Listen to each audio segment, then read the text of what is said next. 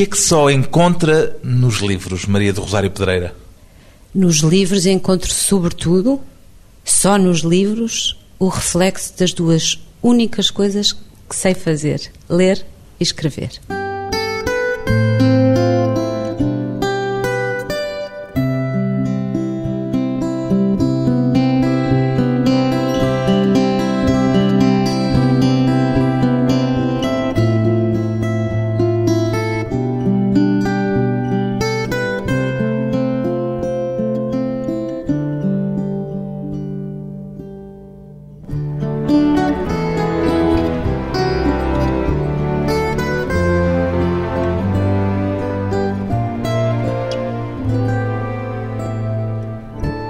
Maria do Rosário Pedreira, 50 anos, poeta, ficcionista, editora. Em qual destas três facetas, Maria do Rosário Pedreira, se sente mais recompensada?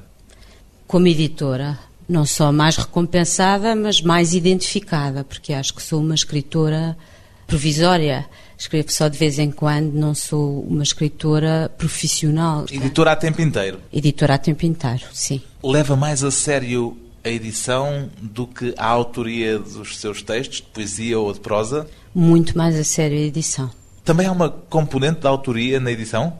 Também pode haver uma componente da autoria na edição, mas em todo o caso eu diria que nunca quis ser escritora, ou seja, nunca tive a ambição de ser uma escritora. Acho que a escrita me aconteceu e, portanto, não me identifico tanto com a atividade de escritora como me identifico com a atividade de editora que tem de facto essa componente da autoria, se quisermos, quando estamos a trabalhar os livros como editors. Se pudesse, já vamos falar do que é ser editor, por contraponto ao que é ser publisher, mas se pudesse dedicar-se a tempo inteiro a uma destas três atividades, a poesia, a ficção ou a edição, presumo então que escolheria sempre a edição, tal como acontece hoje com a sua vida?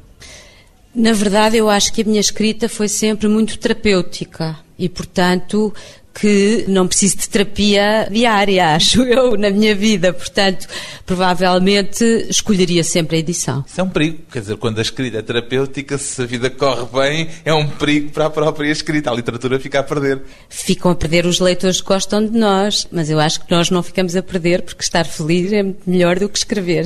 Bem, nós hoje, se pensarmos em grandes autores que nos deixaram monumentos da literatura, se calhar agradecemos que a vida não lhes tenha corrido assim tão bem para eles nos darem essas obras, não é? Acho que não, porque não penso que a escrita seja para toda a gente uma terapia. No meu caso, é sobretudo uma terapia, embora eu escreva em prosa sem esse lado terapêutico, porque escrevo muitos contos, por exemplo, para revistas, e não é nada num sentido uma terapia, num sentido gozo de construir um texto. Mas penso que há imensos autores para quem a escrita não é uma terapia. É, no fundo, uma coisa sem a qual eles não podem viver.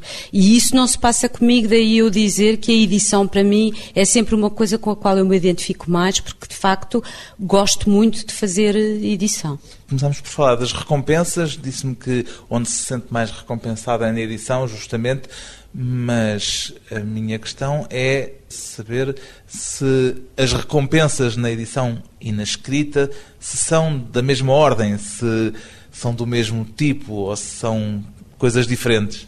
Eu acho que são coisas diferentes. A recompensa na escrita muitas vezes tem logo a ver com o facto de, por exemplo, na poesia, quando acabamos um texto, ele já é uma espécie de recompensa, porque lavou um certo mal que nós tínhamos dentro e que precisava de sair. E também se faz, obviamente, de encontros com leitores e de coisas que se fazem à volta da nossa poesia que são recompensas. Eu lembro por exemplo, fui assistir a uma exposição de joias criadas a partir de textos meus e de outras pessoas. Joias criadas a partir de textos seus? Sim, até comprei um alfinete que achei muito bonito, pensado com um poema meu, mas havia com textos de outras pessoas. Mas a própria peça integra o texto Não. ou é apenas uma sugestão? É alusiva, digamos assim, interpreta o texto, mas não o tem escrito. E lembro-me também de outra história muito curiosa, de um texto que eu tenho do primeiro livro chamado A Última Ceia, que uma vez me disseram que houve um padre que leu numa missa de Natal em vez de fazer uma homilia. Portanto, essas coisas também são recompensas em relação àquilo que escrevemos. Em relação à edição, as recompensas são por interposta pessoa mais do que qualquer outra coisa, ou seja, tem a ver com a forma como os autores que nós lançamos para o mundo se vão comportando e vão sendo eles próprios recompensados. Pois bem, entre essas recompensas estão certamente três prémios Saramago, obtidos por três autores, editados justamente por Maria do Rosário Pedreira. Primeiro, o prémio para José Luís Peixoto, depois a distinção para Walter Ugumem, mais recentemente o prémio atribuído a João Tordo. Em que medida é que considera estes prémios também um pouco seus, Maria do Rosário Pedreira? Considero os meus porque os autores são meus, ou seja, eu acho. Parece uma mãe a falar de filhos. Mas falo um bocado, aliás, trato-os um pouco como os meus meninos, porque acho que para funcionar uma relação entre o editor e o autor tem que haver afetividade, tem que haver afetos. Estes três livros premiados não seriam exatamente os mesmos sem o seu trabalho. Aí há uma cota parte de autoria também que se pode atribuir ao editor ou não? Eu acho que isso é um exagero. Eu acho que eles seriam quase os mesmos. Talvez não exatamente os mesmos, mas obviamente que nenhum destes autores poderia ter ganho o prémio se não fosse já muito bom. Quer dizer, eu, o trabalho de editing não é eu escrever em cima dos livros das outras pessoas. Que intervenção é a sua? É uma intervenção de leitora atenta a pequenas coisas que podem para o autor passar despercebidas, mas que para um leitor mais atento se calhar não passam, repetições escusadas, imagens que às vezes não são bonitas, pequeníssimas incongruências. Os livros já seriam bons à partida sem esse editing? Já eram muito bons, obviamente. Aliás, eu não me ofereceria nunca para fazer editing num autor no qual não acreditasse. Porque então, no dia que eu morresse, ele nunca mais podia escrever um livro. Está fora de causa a editora reescrever o original que lhe chega às mãos, não é disso que se trata? Não, não, não tem nada a ver com isso. E, aliás, o mais engraçado é que eu distingo muito os autores de grande qualidade daqueles que são autores, não vou dizer menores, mas que são autores que nunca chegarão a ser grandes autores, mas que não escrevem mal. Há uma distinção enorme que é quando nós sugerimos coisas, o autor que é verdadeiramente bom nunca as aceita, vai sempre dar a volta para outro lado. E o autor que é só médio, normalmente agarra nas coisas que nós dizemos e é essas mesmo que faz. Isso distingue logo um autor que é muito bom autor de um outro. Qual é a fronteira? Quer dizer, se há fronteira, o que é que não se permite a si mesma no trabalho de edição? Que tipo de intervenção é que sente que já está para lá da sua jurisdição? Escrever o livro pela outra pessoa, mudar-lhe a história, reescrever, no fundo. Há casos em que recusa liminarmente um texto que lhe chega às mãos? 98% dos casos recuso liminarmente. Quando acho que o texto é obviamente mau, à página 10. Quando acho que o texto não anda. Portanto, pode até ao fim de 40 páginas ser uma surpresa, mas ninguém aguentará ler as 40 páginas. Ou seja, não é preciso ler até ao fim para ter a certeza de que aquele livro não há de ser um bom livro, não há de ser sequer um livro com o seu critério editorial. Não, às vezes, aliás, basta ler a carta que acompanha esse livro, porque eu recebo mails todos os dias com propostas de edição e alguns começam por sou o Zé escrevi uma obra-prima. Ou às vezes há logo uma construção tão fraca e tantos erros na carta que acompanha o original que isso. Não vale a pena estar a perder tempo. Não vale a pena perder tempo, exatamente. E portanto é muito fácil com uma pequena amostra. Aliás, aquilo que eu costumo pedir aos que se propõem mandar originais é que me mandem as primeiras 25 páginas e uma sinopse, porque muitas vezes a sinopse também se percebe pela sinopse imediatamente como é que uma pessoa é capaz de trabalhar o seu poder de síntese, trabalhar a sua construção de um texto, etc. E, portanto, por aí já se vê muita coisa. Isso são os 98%. Depois há os outros 2% em que vale a pena, de facto, investir no livro, trabalhá-lo, dar-lhe algum retoque para o fazer melhor e publicável. Tudo isso, no caso dos livros que merecem a pena ser trabalhados, envolve, imagino, um grau considerável de melindre. Como é que se lida com isso? Eu acho que sou uma privilegiada nesse aspecto, porque pelo facto de também ser escritora, eu acho que os autores me têm algum respeito. Ou seja, eu penso que seria muito mais difícil uma pessoa que nunca escreveu uma linha dizer a um autor isto é uma porcaria ou tem que mudar isto. Diz assim? Não, mas dizer. Como é que se diz? Dizer eu acho que isto não está bem, dizer eh, eu acho que aqui há uma incongruência. Aliás, as incongruências é o mais fácil de demonstrar e muitas vezes eh, as pessoas percebem imediatamente o que fazem. Mas eu, eu diria que o erro, o erro entre aspas, porque não é um erro, mas aquilo a que eu mais me dedico no editing é muitas vezes porque o escritor tem uma história na cabeça e escreve com essa história na cabeça e às vezes há coisas que ele sabe dessa história mas não passou para o papel. E portanto uma pessoa de fora que não conhece a história percebe que há ali há uma, uma, espécie de elos quebrados da cadeia. Exatamente, essa é o, digamos, a coisa principal que eu identifico num livro que precisa de uma voltinha. Mas imagino, voltando ainda à questão do Melinder, que há casos em que as sugestões são levadas, não direi a mal, mas com alguma relutância por parte de quem investiu tanto em termos de tempo e até emocionalmente naquilo que tem ali, que considera que provavelmente está lá já o melhor que poderia fazer. Nunca se zangaram consigo? Até já escreveram um administrador meu a pedir para me despedirem, portanto. Um autor? Um autor pediu para me despedir. Uma senhora que me telefonou a dizer: Ah, não pode dizer isso, de eu dar erros de ortografia, porque eu até era tão boa aluna a português no liceu, portanto acontece de tudo. Agora, o que eu acho é que os verdadeiros bons autores têm humildade para aceitar quando as coisas não estão bem, porque são bons e, portanto, percebem que cometeram o erro. Normalmente, os que não são bons são os que aceitam mal. São esses que escrevem a dizer que são autores de uma obra-prima. Mas há pouco disse-me que os bons também são aqueles que depois dão a volta e que não seguem o caminho que lhes foi sugerido. Exato, portanto, identificam o problema, mas resolvem-no. Resolvem-no à sua maneira. Claro, são bons. Os autores que merecem ser lidos e trabalhados com mais atenção, depois de uma breve pausa, voltamos com Maria do Rosário Pedreira e os livros dos outros ainda.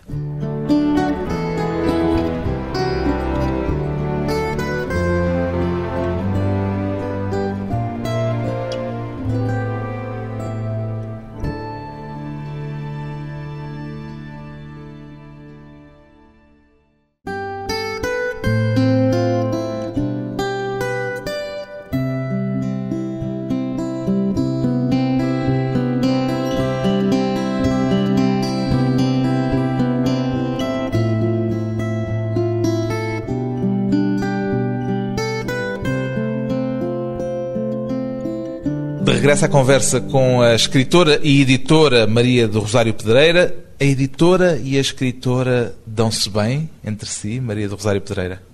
A editora tira muito tempo à escritora, mas a escritora é um bocadinho preguiçosa, portanto também lhe dá algum jeito. Agradece que a editora ocupe os dias de uma forma que lhe evita a escrita? Eu acho que não agradece, mas perdoa. Os seus livros tiveram alguma vez uma edição como aquela que faz para os autores que publica? Não exatamente, mas tenho que ser completamente sincera e, por exemplo, em toda a minha produção infanto-juvenil, todos os livros que eu entreguei na editora foram de facto vistos por um editor e muitas vezes me apontaram coisas que não estavam bem. Lembro-me até de um pormenor de uma cena que tinha um rapaz que estava a aprender a fazer surf e que, pelos vistos, eu não tinha utilizado os termos corretos. Portanto, não dominava, não dominava a linguagem do surf e chamaram-me para dizer que aquilo não estava bem e que me precisavam de corrigir essa passagem e eu agradeci, obviamente. Enquanto editora também há um trabalho de pesquisa a fazer quando lhe aparece uma linguagem específica? Há um fact-checking da parte do editor eh, como há no jornalismo ou nem tanto? Sobretudo quando o romance é histórico, porque eu devo confessar que não sou uma especialista e, portanto, não posso deixar que um romance, que embora esteja a ser escrito para um tipo de leitor se calhar não muito informado, mas não pode ir com anacronismos, não pode ir com disparates, portanto, obviamente, confirma as datas todas. Por exemplo, agora neste momento estou a ler um original que me chegou de um autor que nunca publicou nada e tem a ver com Cabo Verde no fim do século XIX e há montes de datas que eu tenho que ir confirmar para ver se aquilo está certo. Quer dizer que não é responsabilidade exclusiva do autor que apareça um erro no texto, o editor também se sente corresponsável? Ah, sim, obviamente que o editor tem que ser corresponsável, aliás, porque evidentemente que os autores fazem uma investigação quando escrevem romance histórico ou fazem investigação sobre outras coisas que não sabem. Não sabem tudo e, portanto, o editor tem de se proteger também aí. Costuma-se dizer que em Portugal há muitos publishers e poucos editors, gente que publica mas que não edita, no sentido de trabalhar um texto com um autor. Concorda com este diagnóstico? Concordo, porque não há tradição nenhuma de editing em Portugal. Eu penso que fomos, durante muitos anos, um país de poucos autores e de poucas editoras, porque também éramos um país de poucos leitores e de muita gente analfabeta.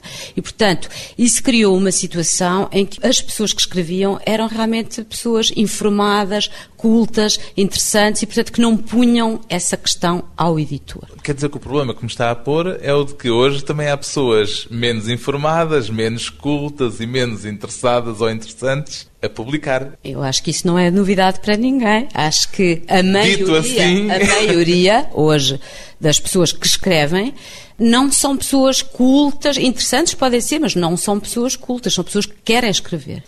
A Maria do Rosário Pedreiras esteve na editora Temas e Debates e, entretanto, mudou-se para a Quid Novi, levando consigo alguns autores. Já há pouco estávamos a falar da relação com os autores, da relação entre autor e editor. Essa relação é uma relação de ordem pessoal mais do que profissional? É pessoal e é profissional. Ou seja, há bocado estávamos a dizer que não há tradição em Portugal de editing. E, portanto, é também natural que três autores que eu publiquei tenham recebido o prémio José Saramago. Porque, obviamente, que as pessoas que começam a escrever sabem que há ali uma senhora que faz editing. É importante dizer que o Prémio José Saramago é um prémio para escritores até 35 anos, se não me engano, portanto, para jovens autores. Dá-lhe um especial prazer ganhar estes prémios por estar a investir em gente que está agora a começar, eu acho assim, entre aspas? Eu acho que o prazer é mais, não é tanto ganhar o prémio, é mais descobri-los. Ou seja, no meio dos tais 100%, 98% não são publicáveis. E, portanto, aqueles 2% são, de facto, uma felicidade. É nós pensarmos que, na média, descobrimos, de facto, novos valores para a literatura portuguesa. E eu acho... E é assaltada, por vezes, pelo fantasma de deixar eventualmente passar nesses 98% alguém que tenha valor ou acha isso pouco provável? Acho pouco provável.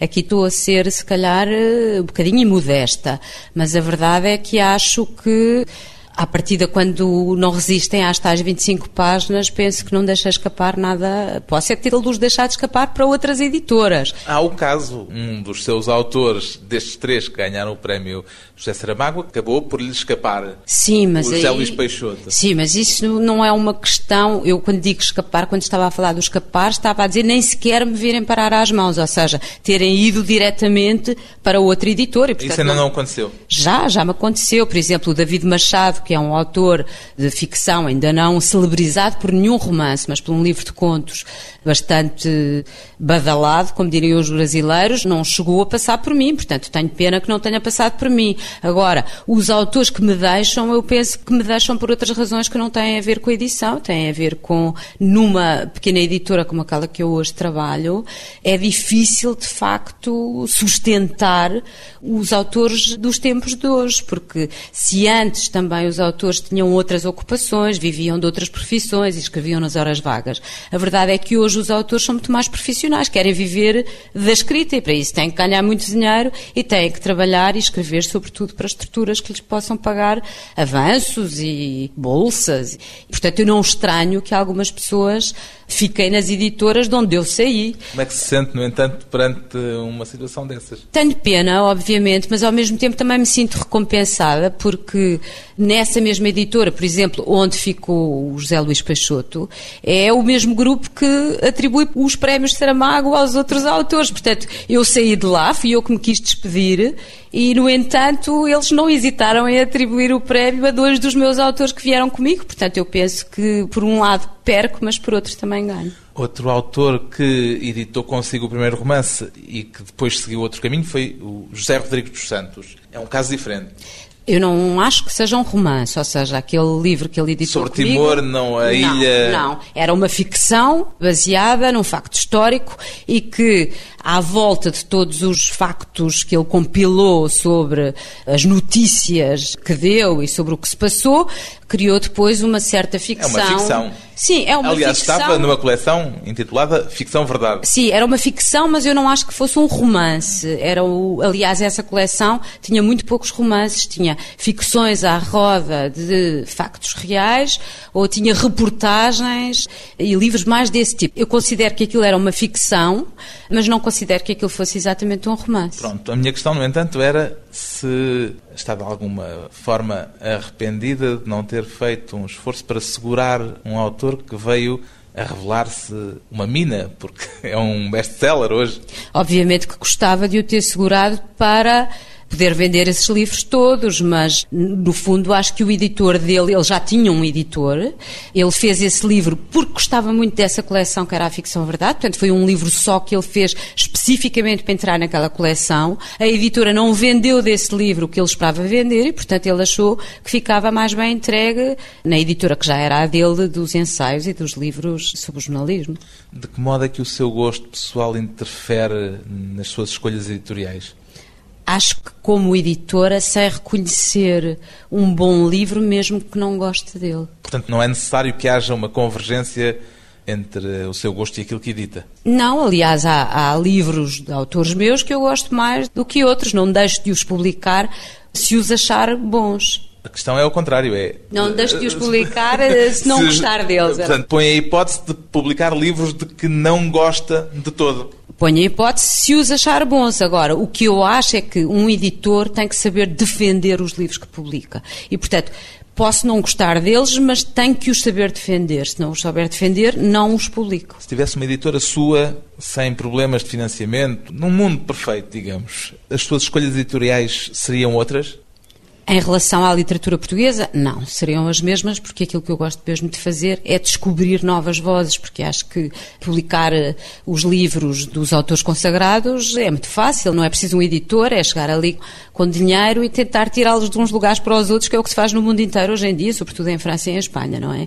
Ou criar um prémio como o Prémio Planeta para convidar um autor para vir ganhar. Exato, para vir ganhar o prémio e passar-se para o lado de cá. Não, aquilo que me dá verdadeiramente prazer é descobrir uma voz nova e isso é muito difícil. Eu, aliás, acho que sou das poucas pessoas que fazem isso porque é um trabalho inglório. De facto, é muito difícil descobrir uma pessoa que tenha uma voz inteiramente diferente. Acontece-lhe pensar que gostaria de editar determinado livro, mas que não o pode fazer porque ele seria inviável comercialmente? Acontece-me todos os dias, porque de facto as empresas também têm que dar dinheiro. Não Isto é um ser... belo livro, mas este livro na livraria perde-se não é só o perder, é que, apesar de Portugal ter muitos mais leitores do que tinha há 20 anos, a verdade é que ainda há alguns livros para os quais não há leitores suficientes.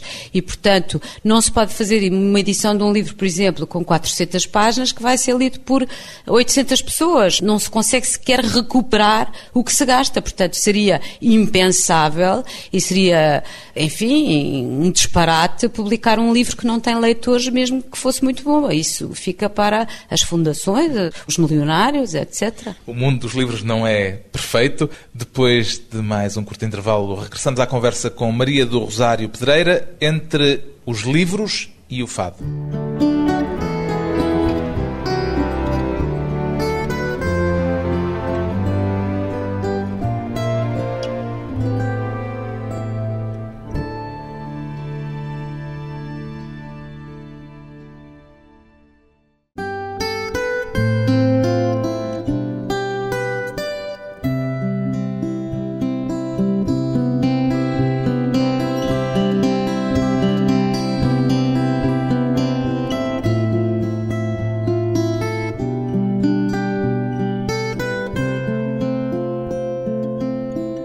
Convidada hoje para a conversa pessoal e transmissível a escritora e editora Maria do Rosário Pedreira. O trabalho de edição ainda lhe deixa tempo para ir escrevendo, apesar de já ter dito que é uma escritora ocasional?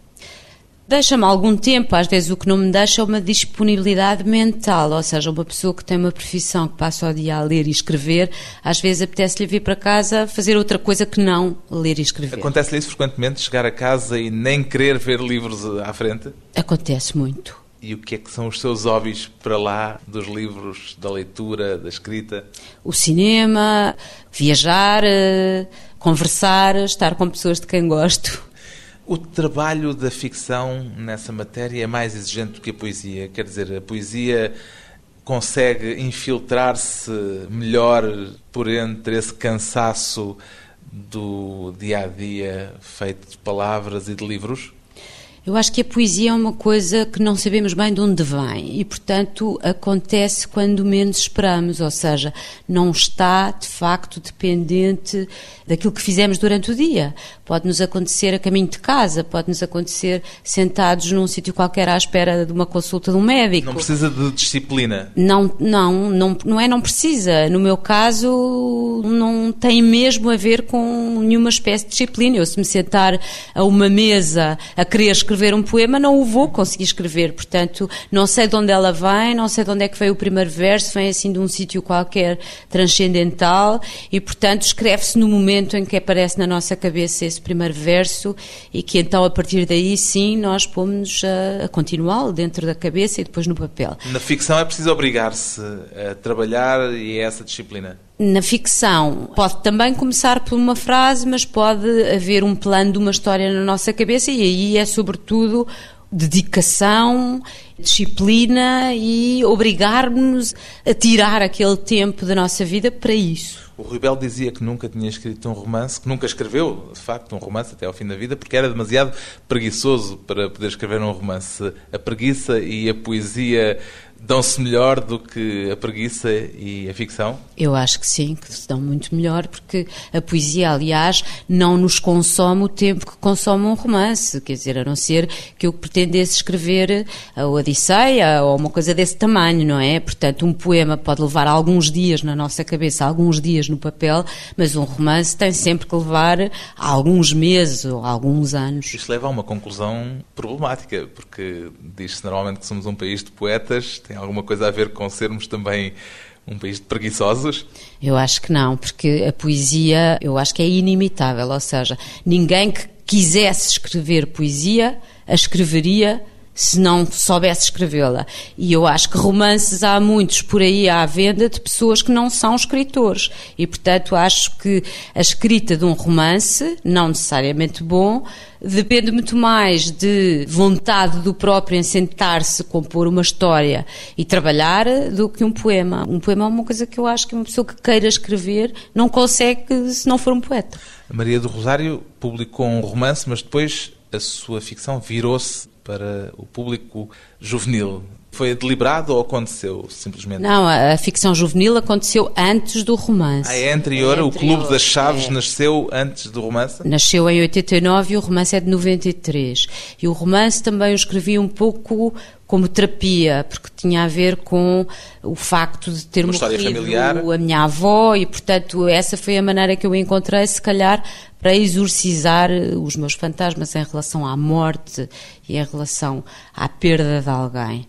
Mas eu acho que a minha poesia é muito ficcional, no sentido em que são sempre pequenas narrativas. Cada poema é uma historiazinha, com princípio, meio e fim. Portanto, eu acho que no íntimo eu também sou uma ficcionista no sentido em que gosto de contar histórias. Não tem a ver tanto com preguiça, tem a ver com o facto de eu achar que se calhar não sou capaz em prosa de fazer coisas tão boas como as que leio e, portanto, poupar-me a isso. Ultimamente virou-se para o fado. Isso corresponde a algo, a convites ou o acaso teve aí um papel? Tem a ver com dois desafios que me lançaram. O primeiro foi numa sessão das quintas de leitura no Teatro de Campo Alegre, onde eu ia dizer poemas e que era uma sessão à volta da minha poesia. A segunda parte é sempre assegurada por um momento musical e a Aldina Duarte era a convidada. E então eu achei graça que ela cantasse um fado cuja letra fosse minha. Portanto, esse foi o primeiro desafio.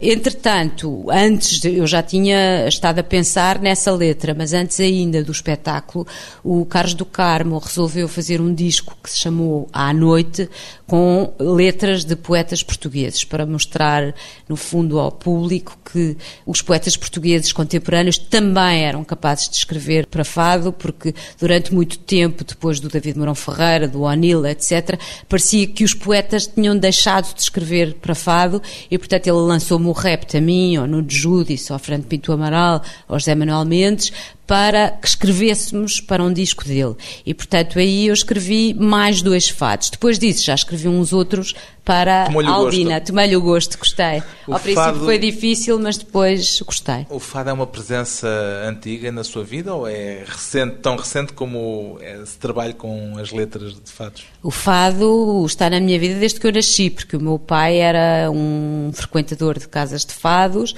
Eu ia ao fado, pai, desde os quatro anos comecei a ir aos fados. O meu pai é padrinho de casamento do Carlos do Carmo, era muito amigo da Lucília do Carmo e, portanto, o fado é uma coisa que sempre fez parte da minha cultura musical, portanto, digamos conhece assim. a mitologia fadista e... Conheço e gosto. Os temas acho... que o fado normalmente puxa. E eu acho que, curiosamente, a minha poesia tem muito de mitologia fadista e, portanto, também está muito próxima da saudade, da perda, da morte, do ciúme, do abandono e todas essas temáticas, no fundo, são aquelas que eu utilizo quando escrevo poesia. Mas escrever fado e escrever poesia são coisas muito diferentes.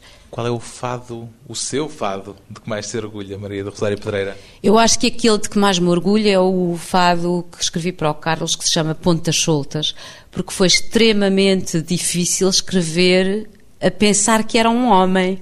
Foi um bocado complicado, porque a minha poesia, toda a gente diz que é muito feminina, e portanto pôr-me na pele de um homem foi uma coisa complicada. Portanto, orgulho-me de ter conseguido. E é também uma história de traição muito fadista. Exatamente, e foi também uma coisa escrita para aquele fadista, ou seja, para um fadista que já não é nenhuma criança, que já tem uma história como fadista bastante antiga e, portanto, é aquele de que eu mais me orgulho porque foi talvez aquele mais, mais conseguido e que me deu mais gozo. Despedimos-nos então com o fado Pontas Soltas, palavras de Maria do Rosário Pedreira, para a voz de Carlos do Carmo. Dizem que já não me queres, que há outro na tua vida e que é dele que tu gostas. São as línguas das mulheres que vinham lamber-me a ferida. Se me virasses as costas, são as línguas das mulheres que vinham lamber-me a ferida me virasses as costas.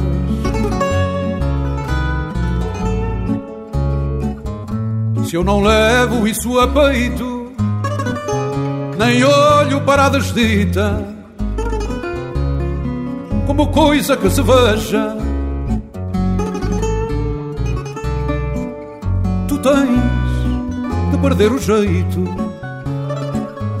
de ser sempre a mais bonita e despertar tanta inveja. Tu tens de perder o jeito de ser sempre a mais bonita e despertar tanta inveja. Dizem que já me enganaste, superando no meu ouvido fados de rara beleza. Não sei se me atraiçoaste, mas eu senti-me traído, mesmo sem ter a certeza. Não sei se me atraiçoaste, mas eu senti-me traído mesmo sem ter a certeza. Nada disto acontecia se desses as tuas voltas sempre, sempre ao meu redor. Tens de perder a mania de deixar as pontas soltas na história do nosso amor. Tens de perder a mania de deixar as pontas soltas na história do nosso amor.